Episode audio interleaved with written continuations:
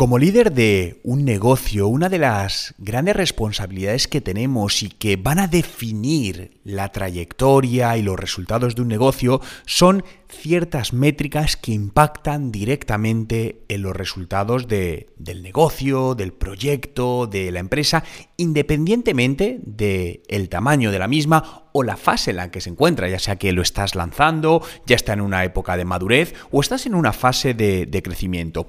Por ello hoy quiero compartirte cinco métricas de negocio que debes conocer y manejar, te diría que al dedillo, y que debes tenerlas en la mente, ¿no? Y es importante porque he querido hacer este podcast concretamente porque en mis conferencias suelo preguntar a los asistentes eh, cuántos conocen estas métricas de negocio, ¿no? Sin que me las digan, pero digo, oye, ¿cuántos de vosotros ahora mismo si os preguntase estas métricas las conocéis? Y la realidad es que normalmente pues no supera el 5% de las personas que conocen estas métricas. Y por ello quería compartirlas, porque realmente son imprescindibles para el buen desarrollo de tu negocio.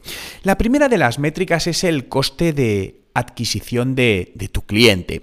Esta métrica en muchos casos se expresa con el acrónimo de CAC, CAC, coste de adquisición de cliente, y básicamente lo que te indica es cuánto dinero te cuesta captar un nuevo cliente.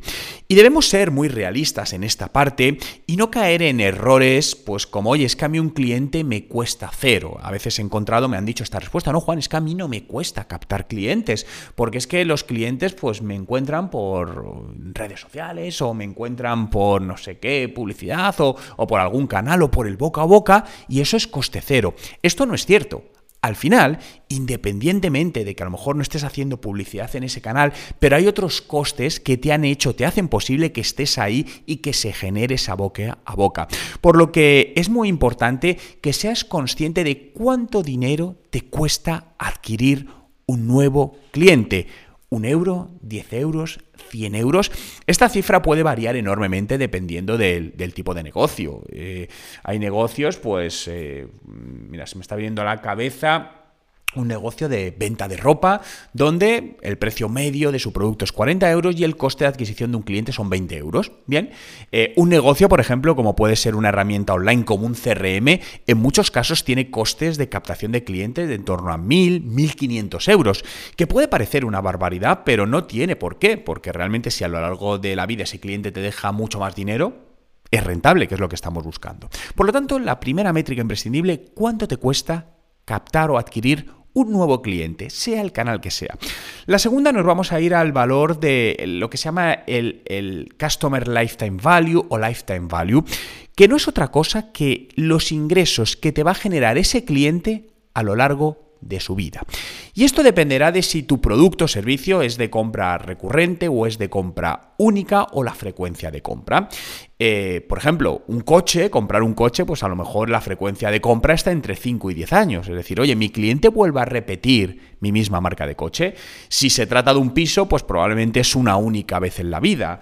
Si se trata de comida, pues es posible que la frecuencia sea mucho más alta. O si es un servicio de pago mensual, imaginaos un tipo Netflix, pues la frecuencia suele ser mensual. Pero al final tenemos que sacar de bien, de media, el cliente tipo, cuánto dinero me deja a lo largo de su vida. Por lo tanto, imaginemos que, pues oye, este cliente me compra cinco veces a lo largo de su vida y la media de cada compra es de 40 euros. Significaría 5 por 40, 200 euros de lifetime value.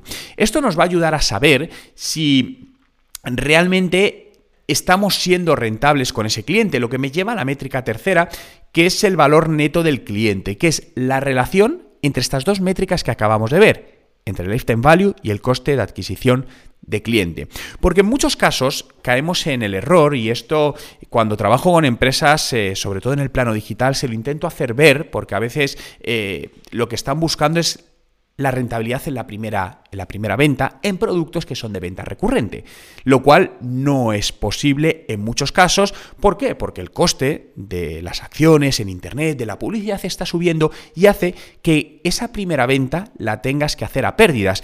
Y sé que esto suena mal, ya a todos nos gustaría poder vender en beneficio la primera vez, pero cada vez esto se está dando menos. Entonces tenemos que ser conscientes y lo que tenemos que hacer es trabajar la venta recurrente y la fidelidad de ese cliente para que nos siga comprando del tiempo y aumentar ese ingreso medio neto que nos deja a lo largo del tiempo.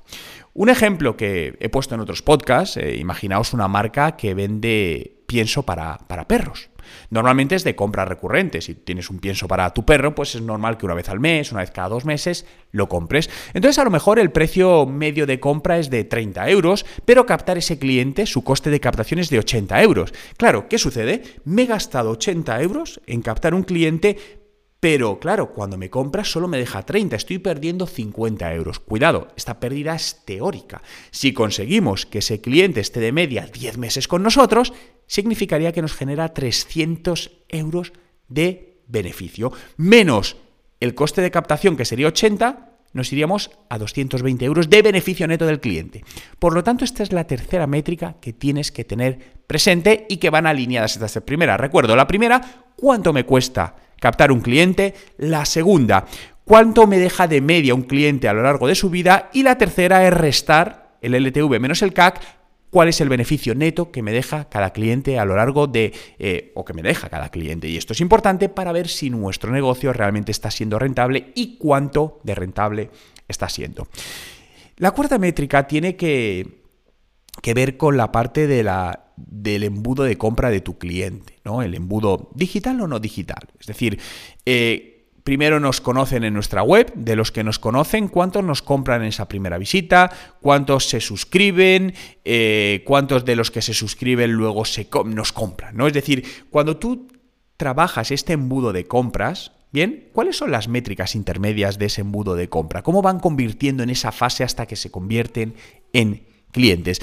Porque cada vez más los clientes no hacen una compra a la primera, suelen mirar, buscar y comparar. Y es posible que visiten 20 veces tu página web antes de comprarte.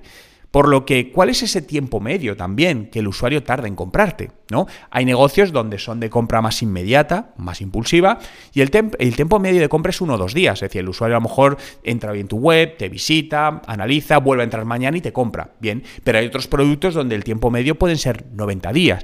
¿Por qué? Porque es un producto que hay que analizar más, tienes que tomar decisiones con otras personas, las razones que sean.